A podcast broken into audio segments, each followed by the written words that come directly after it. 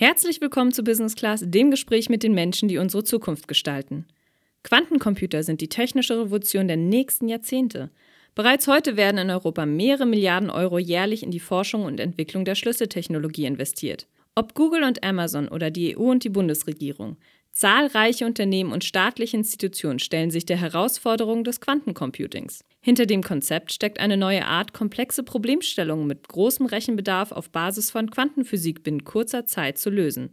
Quantencomputer versprechen Rechenleistungen, die selbst die stärksten Supercomputer nicht bewältigen können. So startete beispielsweise Volkswagen ein Pilotprojekt, um mit Hilfe von Quantencomputing Verkehrsflüsse zu steuern und innerhalb von Sekunden zu optimieren. Weitere potenzielle Anwendungsfelder sind unter anderem der Energiesektor, das Finanzwesen und die Pharmaindustrie. Überall dort, wo komplexe wissenschaftliche Modelle berechnet oder größere Datenmengen abgefragt und ausgewertet werden müssen, gehört dem Quantencomputer die Zukunft. Bis dahin müssen jedoch noch einige technische Herausforderungen gemeistert werden. Die zugrunde liegenden physikalischen Prozesse von Quantencomputern sind sehr empfindlich und anspruchsvoll zu steuern. Zudem liegt die Betriebstemperatur im wahrsten Sinne am Nullpunkt. Einer, der sich diesen Herausforderungen stellt, ist unser heutiger Gast Jan Götz, CEO und Mitgründer des deutsch-finnischen Startups IQM. Das Unternehmen entwickelt Hardware für Quantencomputern made in Europe. Anstelle eines universell einsetzbaren Quantencomputers verfolgt IQM den Ansatz, Rechner für anwendungsspezifische Problemlösungen anzubieten, die für eine Vielzahl von Branchen zur Verfügung gestellt werden können. Kernfrage heute: Von Science Fiction to Science Facts. Wann wird Quantencomputing praxistauglich? Herzlich willkommen, lieber Jan Götz. Ja, hallo, ich freue mich. Lieber Jan, dass wir dich ein bisschen besser persönlich kennenlernen, ein paar kurze Warm-up-Fragen. Siehst du dich eher als Forscher oder als Gründer?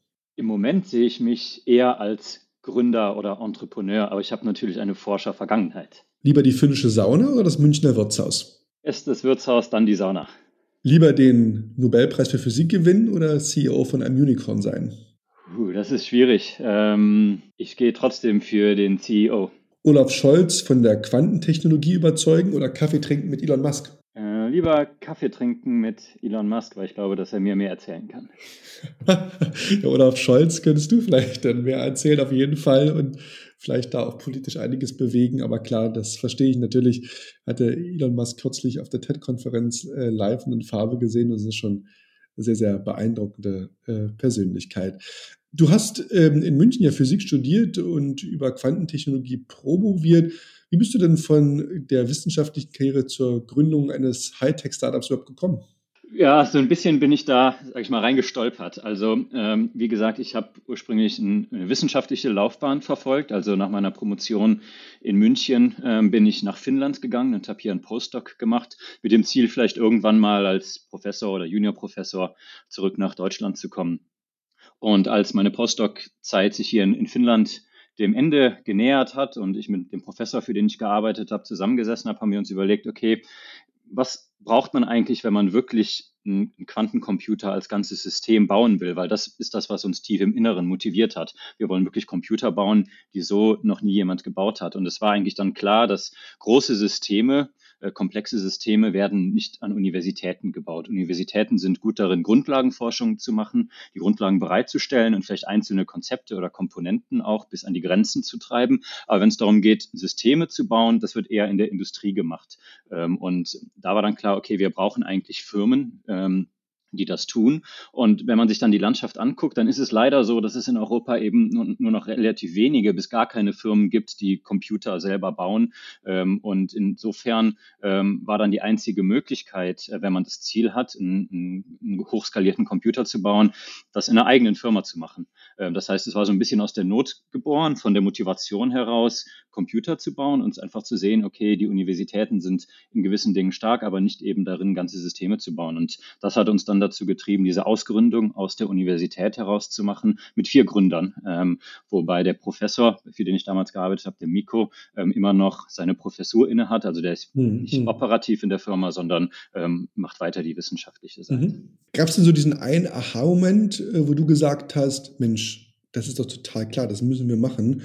Uh, let's go all in? Ehrlich gesagt, ganz am Anfang war mir nicht so klar, ähm, was das eigentlich bedeutet. Ich meine, wenn man in der Wissenschaft arbeitet, hat man relativ wenig zu tun mit Unternehmertum, mit Investoren und, und diesen ganzen Themen. Ähm, und ich habe das vielleicht am Anfang vielleicht ein bisschen zu blauäugig auch noch gesehen als ein verlängertes Forschungsprojekt irgendwie. Ähm, und dann hat sich natürlich relativ schnell herausgestellt, dass die Welt der, der Startups anders funktioniert und dass man da einfach anders herangehen muss, auch als in, der, in der Forschung. Aber es gab jetzt nicht so diesen einen Aha Effekt, sondern es war eher so, dass jeden Tag hat man ein bisschen mehr gemerkt, okay, es ist einfach nicht mehr wissenschaftliche Forschung, sondern wir sitzen hier zusammen, um wirklich in einem industriellen Umfeld einen Computer zu bauen. Inwieweit spielt denn Finnland bei eurer Gründung eine Rolle? Also, man hättet ihr gesagt, Mensch, diesen Computer könnten wir auch überall anders bauen oder gibt es speziell in Finnland Vorteile, die man jetzt in Deutschland nicht hat oder war das einfach Zufall, weil ihr an der Universität euch kennengelernt habt?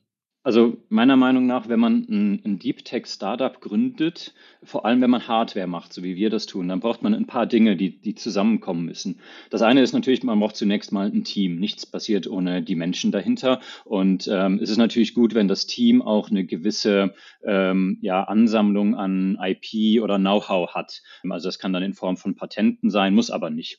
Und wenn man dann Hardware macht, dann braucht man auch eine gewisse Infrastruktur natürlich, um die Hardware herzustellen. Und wir hatten hatten hier einfach das Glück, dass diese Dinge alle zusammengefallen sind. Also das Team ist in, in dem Sinne ähm, ja schon über die Universität zusammengekommen, aber zum Beispiel unser CTO, ähm, einer der Gründer, der hat damals für Microsoft in Sydney in Australien äh, gearbeitet und wir konnten ihn überzeugen, zurück nach, nach Finnland zu kommen und das äh, mit uns zu machen. Auf der IP-Seite ist es so, das ist was, was ich zum Beispiel in Deutschland nicht so gesehen habe, dass wir wirklich hier an der Uni einige Patente angemeldet haben aus der Physik heraus. Das ist zumindest, glaube ich, an den Physikfakultäten Fakultäten in Deutschland nicht so gang und gäbe, dass man Patente anmeldet.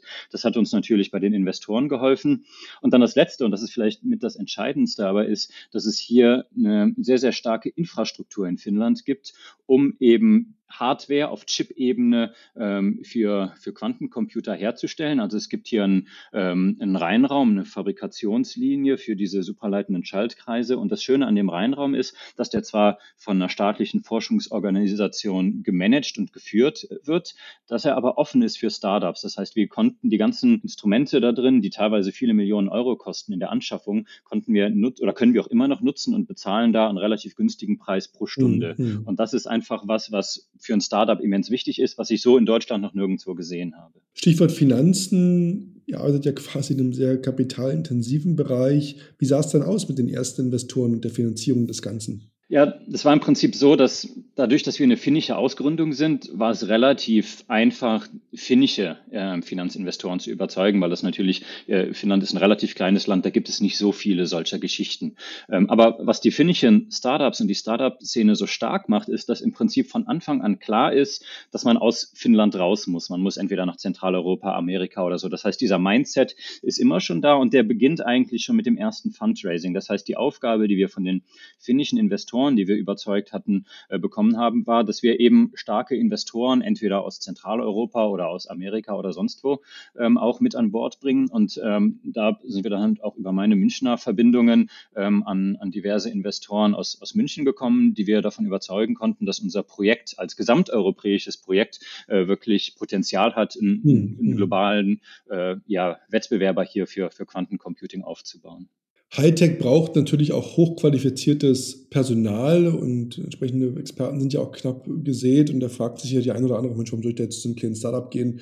Kann ich auch gleich zu den, zu den äh, Großen gehen. Ähm, Gib uns da mal so einen Einblick, wie einfach ist es da auch Leute zu, zu finden und denen zu sagen, Mensch, ihr müsst jetzt hier nach, nach Finnland kommen, in die Kälte, sage ich jetzt mal. Also was spielt da alles eine Rolle? Wie erlebt ihr da den, den, den Arbeitsmarkt? Wie überzeugt ihr Leute? Wie, weit, wie wichtig ist da auch quasi ähm, die Investoren oder auch die Kultur, die ihr da auch als Unternehmer aufbaut, ähm, um da solch ja, Spezialistenteams dort auch und Stauköpfe für euch zu gewinnen? Ja, das ist natürlich eine der, der wirklich großen Herausforderungen, weil Geld ist natürlich immer eine Sache, aber am Ende, wie gesagt, es ist, geht hier um Innovationen und Innovationen kommt aus den Köpfen von Menschen. Das heißt, wir brauchen wirklich die Besten auf dem Gebiet und es gibt insgesamt weltweit eh nur sehr, sehr wenige. Ähm, und ähm, natürlich, manch einer ist bereit, ähm, ein Leben in Finnland anzufangen dafür, aber vielleicht nicht jeder. Und das ist einer der Gründe auch, warum wir uns dafür entschieden haben, die Firma sehr, sehr europäisch aufzustellen. Also wir haben ja mittlerweile auch ein sehr starkes Team in München. Äh, wir fangen an äh, mit den ersten Mitarbeitern in, in Paris und auch Spanien. Also wir gehen ein bisschen dahin, wo die Talente sind, wo die guten Universitäten sind, sodass die Leute ähm, auch ein bisschen die Freiheit haben, sich auszusuchen, wo sie arbeiten können. Mhm. Ähm, aber natürlich ist es vom Gehalt her, können wir nicht unbedingt mithalten mit den, mit den großen Konzernen. Auf der anderen Seite ist es so, dass viele, gerade Europäer, gerne in Europa leben und in Europa ihr Leben aufbauen. Und hier ist es eben so, dass die Technologie in, in Europa eigentlich nur von Startups vorangetrieben wird. Also die großen Konzerne, die haben in Europa sehr, sehr wenig ähm, Entwicklungsstandorte. Und darum haben wir da durchaus eine, ähm, ein sehr, sehr starkes Standing, was dieses Hiring angeht. Und ähm, was sind da sozusagen die Herausforderungen, auch wenn ihr sagt, ihr habt da in Paris, in Barcelona, also doch sehr, sehr remote. Auf der anderen Seite seid ihr ein Hardwareunternehmen, wo auch, ich sage jetzt mal vereinfacht gesagt, geschraubt und gebastelt wird und auch man sozusagen am Objekt arbeitet. Sind das dann, sagen wir mal, die Finanzabteilung sitzt in Barcelona und das Marketing in Paris und geschraubt wird in, in, in Finnland? Oder wie muss man sich das vorstellen? Ein bisschen, ein bisschen muss man sich das schon so vorstellen. Also natürlich gerade die, ähm, die Corporate-Funktionen, die, ähm, die zuarbeiten, wie, wie Finanz oder so, die, mhm. die sind sehr verteilt bei uns. Ähm, mhm. was, was die Entwicklung angeht, natürlich, wir haben einen Reinraum, den wir betreiben. Da müssen die Leute mhm. im, im mhm. Reinraum physisch vor Ort sein und auch unser, unser Labor, das geht ähm, hier in, in Finnland. Äh, wir wir sind gerade dabei, auch ein, ein, Labor in München zu planen, wo wir dann erste Systeme haben. Aber wir haben natürlich auch Softwareentwicklung, viel Algorithmusentwicklung, solche Dinge. Mhm. Und die können natürlich auch von, von anderen Standorten aus betrieben werden. IQM ist ja bereits an einigen Projekten beteiligt. Ihr baut einen Quantencomputer für die finnische Regierung, seid Vorsitzende eines Konsortiums zur Förderung der Quantencomputertechnologie in Deutschland und beteiligt euch am europäischen Projekt Open äh, SuperQ. Ähm, was ist das Ziel mit diesen staatlichen äh, Projekten? Gibt es da auch weitere Leuchtturmprojekte oder besonders spannende Kunden bereits? Ja, ein bisschen ähm, bringt uns zurück zu Elon Musk. Ein bisschen das Geschäftsmodell, was wir gerade betreiben, ist, ähm, so wie auch SpaceX am Anfang sich hochgearbeitet hat. Es ist eben so, dass die Technologie noch relativ früh ist, noch nicht wirklich die industrielle Marktreife hat. Ähm, aber es ist eben so, dass wir auf der einen Seite, da haben wir gerade drüber gesprochen, ähm, eine Knappheit haben bei Talenten. Und auf der anderen Seite ist es so, dass man mit den derzeitigen Quantencomputern auch schon durchaus interessante wissenschaftliche Fragen lösen kann. Und diese beiden Themen, Ausbildung und Wissenschaft, die fallen eigentlich eher unter ähm, in den Public Sector. Ähm, das heißt, hier ist es eben so, dass die Aufträge ähm, von, von Regierungen oder von Institutionen kommen, die von Regierungen finanziert werden. Das ist so ein bisschen das, ähm, wie wir als, als Startup müssen wir natürlich auch ähm, Umsätze generieren, wie wir uns da aufstellen, dass wir sagen, okay, das frühe Risiko jetzt, das muss eben der Staat tragen und uns Aufträge geben und über diese Umsätze können wir dann natürlich wieder Privatkapital ähm, akquirieren und somit und quasi diese lange Brücke, die man im Deep Tech ähm, überbrücken muss, äh, bis die Technologie für die Industrie marktreif wird, äh, dann am Ende des Tages irgendwie zu schließen. Und du hattest gerade das Thema Zeit angesprochen. Wie ist denn da aus deiner aktuellen Sicht die Zeitschiene, bis das eben auch in deinen Anführungsstrichen doch etwas breiteren Industrie Anwendung finden kann? Du hast jetzt schon, wir haben schon von Spezialprojekten gesprochen und Volkswagen und ähm, Regierungen, klar. Aber wann wird es dann einen Schritt geben oder ein Produkt geben, wo man sagt, das kann jetzt auch schon wirklich operativ in Unternehmen eingesetzt werden und hier im Pharma Pharmabereich zum Beispiel den nächsten Impfstoffsteller entwickeln lassen etc. Also wo stehen wir da in der Zeitachse? Grundsätzlich erstmal ähm, muss man verstehen, dass Quantencomputing nur ganz bestimmte Probleme ähm, schneller löst. Also es geht hier nicht um irgendwie ähm, SAP-Implementierung oder Excel oder so, sondern es geht hier wirklich darum, sehr, sehr komplexe Rechenaufgaben zu lösen. Und die gibt es natürlich überall da, wo Firmen auch selber Forschung und Entwicklung machen ähm, und ähm, da, wo viel optimiert werden muss. Also das können natürlich dann auch Verkehrsflüsse oder Finanzdinge ähm, sein. Und grundsätzlich ist es so, dass es nicht so schwarz und weiß ist, dass es quasi eine Zeit gibt, wo es gar nicht funktioniert und dann plötzlich funktioniert es, sondern es wird so ein, ja, so einen Übergang geben, eben aus der Wissenschaft heraus in die Industrie rein. Und das ist ein, ein fließender Übergang. Also was man jetzt zum Beispiel die, die wissenschaftlichen Fragen, die man damit beantworten kann, sind natürlich im Bereich der Quantenphysik hauptsächlich. Da sind Quantencomputer ähm, natürlicherweise gut drin. Aber das kann sich dann relativ schnell ähm, rein ähm, finden in gewisse Bereiche aus der Materialwissenschaft, Chemie. Ähm, also große ähm, Chemiekonzerne zum Beispiel, die haben durchaus Forschungsteams, die sich mit sehr wissenschaftsnahen Fragen beantworten. Und da wird es so einen fließenden Übergang geben. Und ich denke, also wie gesagt, jetzt im Moment können wir wissenschaftliche Fragestellungen beantworten. Vielleicht in, in drei bis fünf Jahren können wir Fragestellungen beantworten, die immer noch sehr wissenschaftlich sind, aber schon für, für Industrie relevant. Und vielleicht fünf bis zehn Jahre ist so die Zeitskala, dass es wirklich reine Geschäfts Probleme sind, die, die wertschöpfend mhm. dann gelöst werden können. Aber ich sage mal, ein Thema, was uns ja gerade alle umtreibt im Gesundheitsbereich, wo man sagt, neue Vakzine, Medikamenten, Entwicklung etc., da sagst du, das wird nochmal fünf Jahre dauern, bis da on scale, da jetzt bei Bayer, bei, bei allen großen Pharmaunternehmen und auch bei den, den Startups in dem Bereich da so ein Computer da steht, der sozusagen Dinge entwickeln hilft und Dinge auf die Straße bringt. Es ist natürlich auch, die Frage ist immer, wie wird dann die Technologie genutzt, also vom Produkt her. Ähm, grundsätzlich Computing geht ja immer mehr und mehr weg von, dass man wirklich Systeme bei sich zu Hause stehen hat, auch jetzt der Privatnutzer, ähm, dahingehend, dass man Rechenzentren hat. Und wir sehen wirklich die, die Rechenzentren als eine unserer Hauptkunden ähm, und die verteilen dann die Rechenleistung. Okay. Hm. Also ihr geht gar nicht zum Endkunden, sondern ihr werdet sozusagen Teil eines Rechenzentrums sein, wo eure Computer dann stehen wo heute, sagen wir, ich sage jetzt mal eine Cisco oder eine IBM-Maschine steht, steht dann euer ähm, IQM-Computer mit drin und da greifen dann die Forschungsabteilungen dann drauf zu, um diese Rechenleistung in Anspruch zu nehmen. Das ist zumindest, glaube ich, ein Großteil. Es gibt natürlich einzelne Firmen, die ihre eigenen Rechenzentren betreiben. Da gibt es verschiedene Motivationen für entweder, dass sie so viel rechnen, dass es sich äh, finanziell lohnt, ein eigenes Rechenzentrum zu haben, oder dass die Daten so sensitiv sind, dass man die einfach nicht rausschicken will aus dem eigenen äh, Firmennetzwerk. Mhm verstehe. Ähm, inwieweit spielt denn überhaupt noch einzelne Länder da eine Rolle? Also wenn, wenn, wenn, du sagst, die Rechner stehen dann eh irgendwo auf der Welt in einem Rechenzentrum, wie weit stellt sich ob da auch die Frage, ist es jetzt ein deutsches Unternehmen, ein finnisches, äh, sind Leute in Barcelona oder in, oder wie weit ist es überhaupt dann, wir reden von Quantencomputing made in, in Europe, das ist es ja in jedem Fall, aber am Ende des Tages wird die Leistung, die kann ja überall auf der Welt abgerufen werden. Es kann ja auch ein chinesisches Forschungsteam sein oder ein australisches die sozusagen auf die Rechenleistung und das eigentliche Kernprodukt dann zugreift. Das ist richtig, genau. Wo die Computer am Ende des Tages stehen, da ist man relativ frei. Was wir gerade erleben vom, aus einem geopolitisch oder strategischem Hintergrund ist natürlich, dass die Leute gerne bei sich vor Ort die Entwicklung der Technologie hätten, weil es natürlich wichtig ist, dass man Technologie auch vor Ort herstellen kann. Das, das erleben wir ja gerade in, in verschiedensten Fällen. Ähm, und darum sind die Regierungen so dahinterher, ähm, dass eben die, die Systeme vor Ort aufgebaut werden, weil wie gesagt, im Moment ist der Wert der Systeme, die wir verkaufen, noch auch sehr, sehr stark in der Ausbildung oder im Wissenstransfer. Das heißt, wenn sich irgend, wenn wir irgendwo einen Quantencomputer platzieren, dann ist die Hoffnung auch, dass sich darum herum ein ganzes Ökosystem bildet, äh, was dann auch mithilft, mhm. die Technologie weiterzuentwickeln.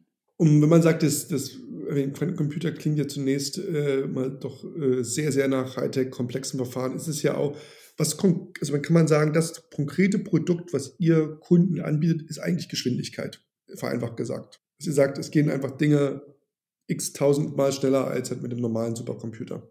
Genau, da, da, muss man aufpassen. Es gibt nämlich, was Geschwindigkeit angeht, gibt es gewisse Kunden, die wären schon froh damit, wenn ich ein bisschen schneller rechne. Also wenn ich mir zum Beispiel gewisse Finan äh, Finanzprodukte angucke, da kann ich schon einen Wettbewerbsvorteil haben, wenn ich einfach nur ein paar Sekunden oder Millisekunden oder Minuten mhm. früher weiß als die Konkurrenz, was passieren wird. Mhm. Ähm, das ist eine Klasse von Kunden, da geht es wirklich nur darum, ein bisschen schneller zu rechnen. Aber das große Versprechen von Quantencomputing ist ja, dass es ähm, ja, Rechenlösungen ähm, erlaubt, die mit klassischen Computern anders nie möglich wären. Und nie heißt ja einfach, das würde tausende von Jahren dauern und, und keiner will so lange warten. Und Weil der Prozess ein anderer ist, nicht eine technische genau. Prozess sozusagen. Hm. Und da ist natürlich die Frage, klar ist am Ende des Tages vielleicht Zeit, das, was, das Versprechen, aber es ist wirklich ein, ein, überhaupt das zu enablen, dass es überhaupt möglich ist, das so etwas zu rechnen. Gibt es denn fundamentale Unterschiede zu zum Beispiel euren oder europäischen Quantencomputern und den Ansätzen, die zum Beispiel in den USA verfolgt werden? Also ein, ein Quantencomputer an sich funktioniert ähnlich wie ein normaler Computer. Ähm, ich habe ein Problem, das programmiere ich rein. Das heißt, es gibt eine gewisse Softwareumgebung und dann ist irgendwo ein Prozessor, also ein, Hardware-Teil, ähm, das rechnet sozusagen und, und äh, dann wird die Antwort wieder rausgespuckt.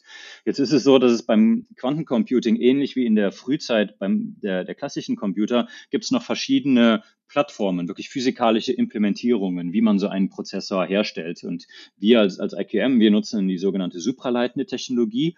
Das muss man sich vorstellen wie einen ganz normalen Prozessor, nur dass wir ihn zu sehr tiefen Temperaturen eben runterkühlen, wo es dann supraleitend wird, wo wir in diese Quantenwelt eintauchen. Es gibt aber auch noch fundamental andere Ansätze, dass man einzelne Atome oder Ionen fängt und die zum Rechnen braucht.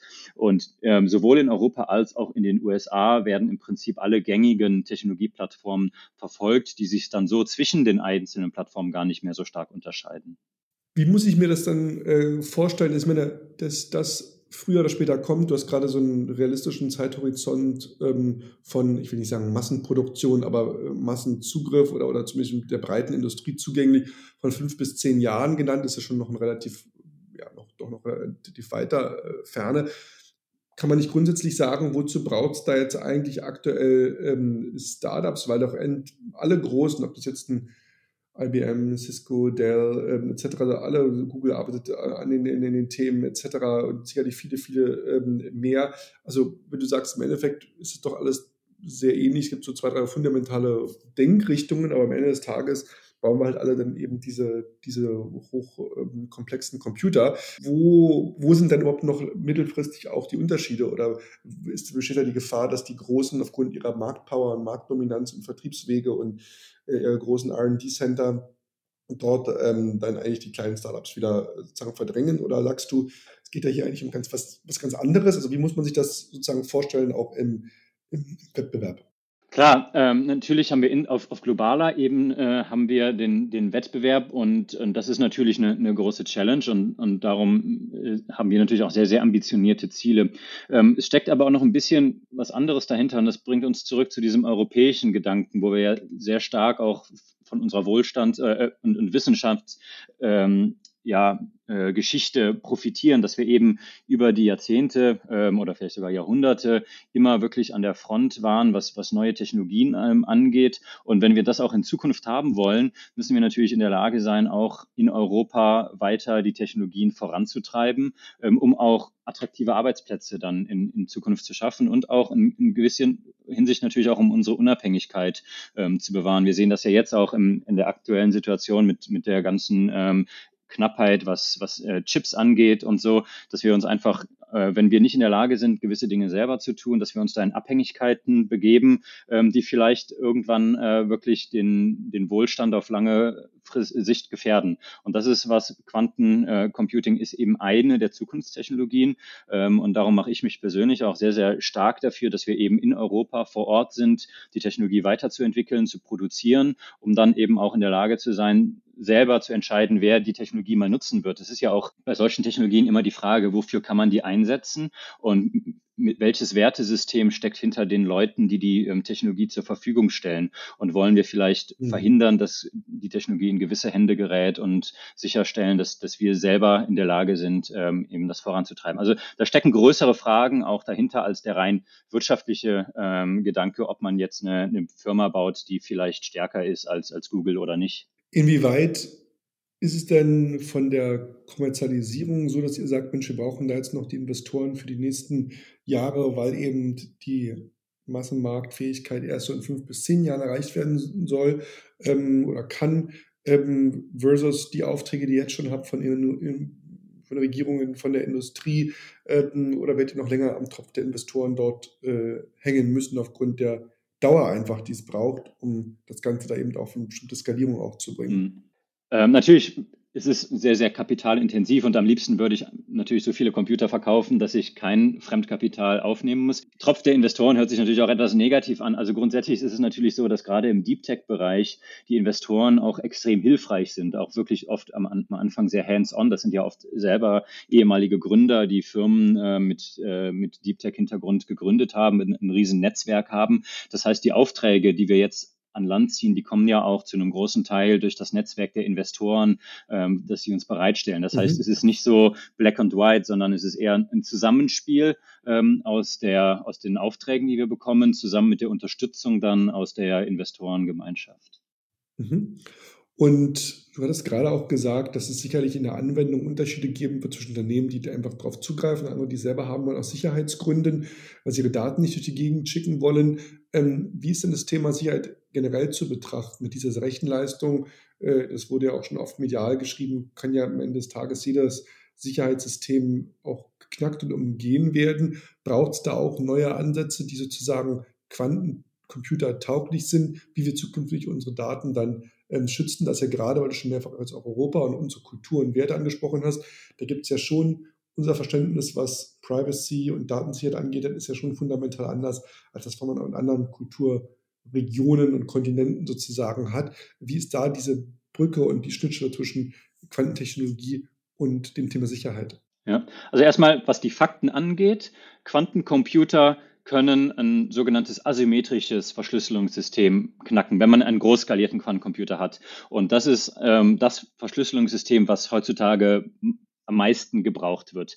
Ähm, was man aber manchmal liest, dass Quantencomputer alle Verschlüsselungssysteme knacken können, das ist falsch. Es gibt sogenannte Quantum Safe ähm, Encryption Schemes, also ähm, Verschlüsselungssysteme, die eben nicht von Quantencomputern geknackt werden. Und wo wir uns gerade befinden, ist, ähm, dass sich die Community auf Standards einigt, welches dieser ähm, quantensicheren Systeme man in Zukunft nutzen kann. Und mhm. das geht stark auch, wird stark natürlich auch von den Amerikanern vorangetrieben. Das National Institute of Standards and Technology ähm, ist da in einer führenden Position. Ähm, und wir erwarten, dass diese Entscheidung, welches neue Verschlüsselungssystem ähm, verwendet werden soll, noch dieses Jahr kommt. Und dann geht es eben darum, dass wir alle unsere Daten, und, und ich spreche wirklich von allen, die mit diesem bisherigen asymmetrischen System verschlüsselt wurden, müssen eben neu verschlüsselt werden. Und das kann teilweise sehr, sehr lange dauern. Also wenn man sich davon überlegt, einfach wie viel Daten eine, eine Regierung speichert und so weiter.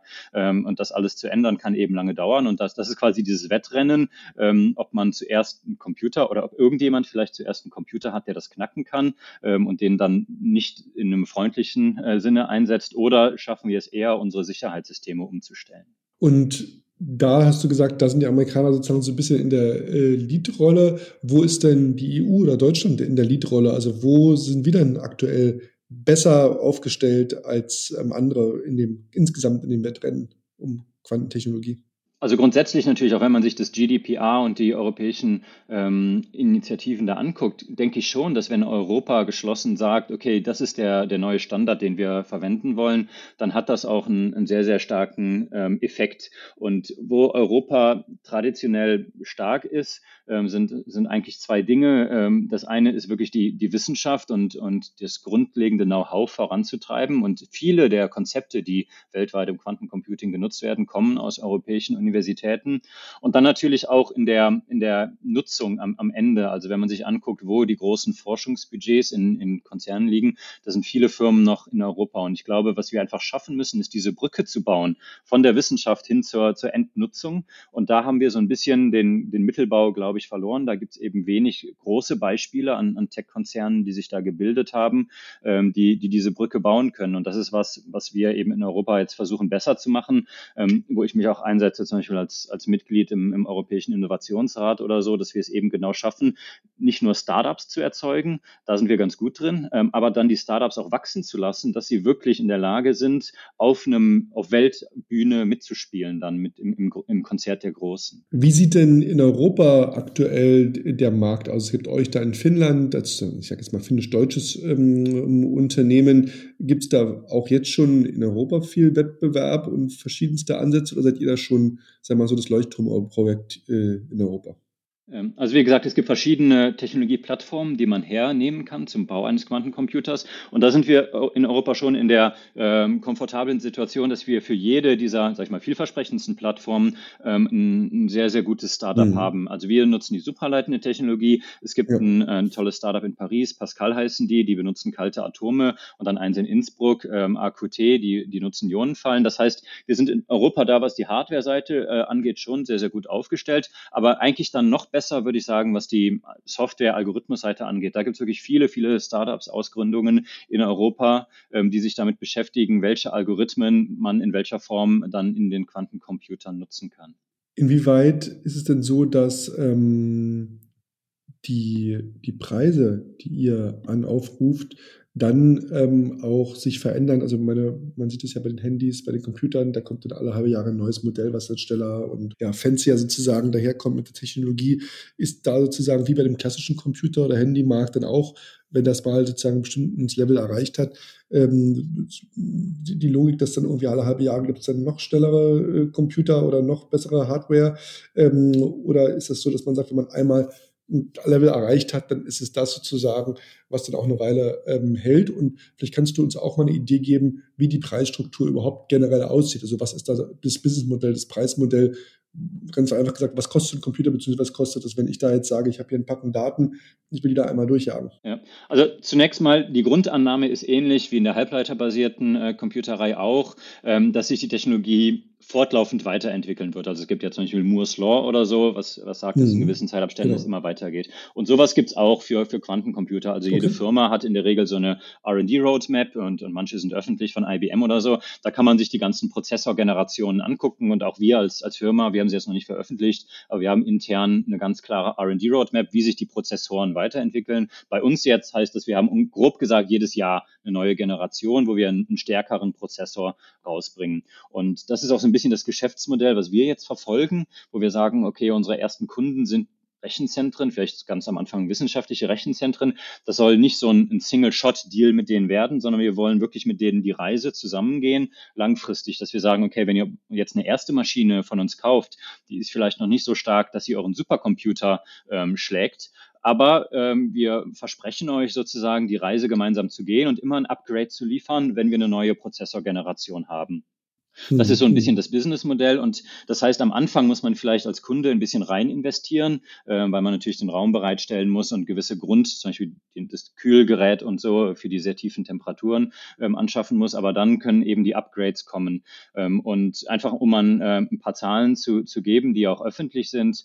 Ähm, hier in, in, Finnland zum Beispiel haben wir genau so ein Projekt verkauft ähm, an das staatliche Forschungszentrum. Die haben schon von uns einen Computer mit 5 Qubits. Das sind diese elementaren Recheneinheiten auf dem Chip bekommen.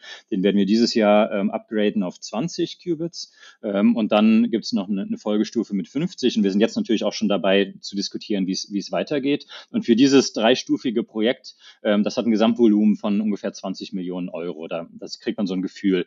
Es gibt natürlich auch andere Modelle. Ähm, ähm, mehr Richtung Cloud Computing. Da sind die Amerikaner eher darauf fokussiert. Ähm, und zum Beispiel IBM hat viele Systeme in der Cloud, äh, wo ich per Usage ähm, bezahlen kann, wo mhm. ich aber auch als Universität sagen kann, ich kaufe ein Jahrespaket oder so von, von euch. Das bedeutet also, dass aktuell die Quantencomputer, die geliefert werden, nicht so schnell sind wie die Supercomputer, die heute schon im Einsatz sind. Das heißt, aktuell ist es noch nicht so, dass man sagen kann, ich schaffe mir jetzt einen Quantencomputer an, weil ich es eben deutlich schneller habe, sondern wir sind da noch einen Schritt vorher. Habe ich das richtig verstanden? Genau, das ist genau das, was ich meinte. Mit der derzeitige Wert liegt in der Ausbildung, die man daran machen kann, dass man wirklich die, die Technologie vor Ort hat und, und, Knowledge Transfer schaffen kann. Und eben Wissenschaft ähm, kann ich ähm, schon damit machen, dass ich gewisse Simulationen von, von wissenschaftlichen Vorgängen eben ähm, sehr effizient drauf laufen lassen kann. Aber ähm, sobald ein Computer, Quantencomputer schneller ist als ein, ein klassischer, gibt es auf jeden Fall den ähm, industriellen Mehrwert. Und, und dann sind wir da, was in der, in der Community, wir nennen das Quantum Advantage. Das ist wirklich ein Vorteil, ein finanziellen Vorteil gibt, den Quantencomputer zu nutzen gegenüber eines klassischen Supercomputers. Weil auch die Anschaffung eines Quantencomputers gegenüber einem Supercomputer dann auch günstiger ist oder weil er einfach mehr leisten kann? Ja, das kommt dann natürlich drauf an, was ist der, ähm, das Potenzial des Problems. Ähm, und ähm, das, das hängt dann wirklich immer stark vom, vom Einzelfall ab und ist auch nicht ganz so einfach zu rechnen vielleicht. Also wenn ich jetzt ein Chemiekonzern bin und mit einem, ähm, mit einem Quantencomputer schneller eine, eine gewisse Chemika einen gewissen chemikalischen Prozess simulieren kann, ähm, dann heißt das, das ist aber immer noch schwierig, das jetzt in einen Euro-Wert umzumünzen, den ich damit am Ende des Tages ähm, machen werde, weil wir ja hier auch über die Forschungs- und Entwicklungsabteilungen der Konzerne reden, die den Quantencomputer nutzen. Das heißt, wann sich die 20 Millionen am, am Ende des Tages rentieren, die man vielleicht investieren muss, ist dann immer noch schwer zu sagen. Und darum glaube ich auch, dass nicht äh, viele Firmen selber sich so einen Quantencomputer ähm, kaufen werden, sondern dass die eben in diesen Rechenzentren stehen ähm, und die dann die, die Rechenzeit verteilen werden. Wo siehst du persönlich den größten Impact, den Quantentechnologie haben kann? Also meiner Meinung nach ist eins der größten und vielleicht auch drängendsten Probleme, äh, was wir haben, der Klimawandel, weil der zumindest, glaube ich, die Gefahr birgt, dass wirklich sich die Welt grundlegend verändert. Und Quantencomputer ähm, können da glaube, meiner Meinung nach in mehreren Aspekten äh, beitragen. Zum einen verbrauchen wir schon jetzt extrem viel ähm, Energie in Rechenzentren. Also ein, so ein Supercomputer, der kann leicht 10 Megawatt an, an Leistung verbrauchen und davon haben wir jetzt mhm. nicht nur einen rumstehen, sondern sehr, sehr viele. Das ist eine Sache. Aber eigentlich, was das größere Potenzial liegt darin eben, dass wir gewisse Prozesse simulieren können, die dann für den, den Klimawandel einen größer, viel größeren Effekt haben. Zum Beispiel ein, ein großer Teil unserer weltweiten Energie ähm, geht für Düngemittel drauf und wir haben immer noch nicht tief im Inneren die, die chemischen Prozesse hinter diesen Düngeprozessen äh, äh, äh, verstanden. Und da, wenn wir das zum Beispiel mit einem Quantencomputer äh, sauber simulieren können, kann es eben sein, dass wir viel, viel CO2 einsparen. Oder wenn wir Batterieentwicklung uns anschauen oder viele andere Themen, wo wir einfach mit dem Quantencomputer Dinge entwickeln können, die uns dann im Klimawandel wirklich signifikant weiterhelfen. Nun wird es ja, wie du sagtest, noch eine Weile dauern, fünf bis zehn Jahre, bevor diese ganzen Impact Themen dort auch Realität werden, wie du vorhin sagtest. Wo siehst du denn dich und IQM im Entwicklungsprozess der Quantencomputer in den kommenden zehn Jahren und wo werden wir, wenn wir jetzt widersprechen würden, wir haben heute 2022 und in zehn Jahren und äh, 2032 äh, wieder eine Podcastaufnahme hätten, äh, wie würde die Welt ähm, aussehen, dann, wenn Quantencomputer doch äh, hoffentlich dann ähm, zum Standard gehören? Ja. Also wie gesagt, die Motivation hier äh, mit IQM ist wirklich eine, eine Firma ähm, zu entwickeln mit dem ähm, Zweck, Computer zu bauen und eine Firma, die bleibt und die auch global dauerhaften Impact haben wird, um eben genau dieses Problem anzugehen, dass wir in Europa eben nur noch sehr, sehr wenige Technologiekonzerne oder neue junge Technologiekonzerne haben, die global mitwirken. Also das ist schon auch meine und unsere persönliche Ambition, dass wir hier eine globale Firma aufbauen, die wirklich in dieser neuen Technologie auch weltweit eine führende Rolle einnimmt. Ähm, wie sich dann die Welt in zehn Jahren aufgrund der Quantentechnologien ähm, genau verändert hat, ist natürlich schwer vorherzusagen. Aber ich denke schon, dass wir in zehn Jahren in den meisten Rechenzentren ähm, der Welt Quantencomputer stehen haben, dass viele Menschen direkt oder indirekt auch diese Computer nutzen, aber natürlich selber vielleicht gar nicht so mitbekommen, weil jetzt ich als Privatverbraucher ähm, hab, bin ja oft in der Situation zum Beispiel, dass ich gewisse Dinge in mein Handy tippe und das Handy mir dann eine Antwort gibt. Ich weiß aber gar nicht, welcher Computer irgendwo auf der Welt mir diese Antwort errechnet hat. Äh, das interessiert mich ja auch nicht als Privatverbraucher. Ich will nur meine Antwort so schnell wie möglich bekommen. Und das ist die Art und Weise, wie wir heutzutage ja Computer nutzen, sehr dezentralisiert. Ähm, und ich denke, dass das Quantencomputer in zehn Jahren schon ähm, viele Rechenschritte übernehmen werden, auch für Privatleute, wir es aber selber gar nicht so mitbekommen, dass wir eigentlich einen Quantencomputer irgendwo in der Cloud oder sonst wo genutzt haben. Lieber Jan, ein hochspannendes äh, Gespräch, viele Insights, viele Learnings und ein guter Einblick in die Zukunft der Quantentechnologie und der Quantencomputer. Hab vielen herzlichen Dank dafür und von Herzen alles Gute und viel Erfolg, dass ihr eure Geschichte dort ähm, weiter erzählt, dass hier diese Technologien Made in Europe hoffentlich zu einem großen, starken Unternehmen werden werden und wir hier nicht nur unabhängig sind, sondern auch hier eine führende Rolle bei der Entwicklung und natürlich auch im Betrieb dort einnehmen werden. Dafür euch alles Gute und ähm, nur das Beste auf dem Weg und danke, dass du heute unser Gast warst. Ja, vielen Dank meinerseits. Und liebe Zuhörerinnen und Zuhörer, natürlich, wenn ihr von weiteren Geschichten begeistert werden möchtet, von Menschen, die unsere Zukunft beeinflussen, bewegen und natürlich auch aktiv gestalten, dann abonniert gerne unseren Podcast Business Class. Findet ihn auf allen Plattformen von Spotify, Deezer, Apple, überall da, wo es gute Podcasts gibt. Lasst uns gerne auch einen Kommentar da, ähm, gibt uns gerne auch ähm, ein paar Sterne. Das hilft natürlich hier weiter, das Ganze zu verbreiten und am Laufen zu halten. Wir freuen uns immer auf Feedback und äh, Vorschläge für spannende Gäste. In diesem Sinne, hört rein und bis zum nächsten Mal. Vielen Dank.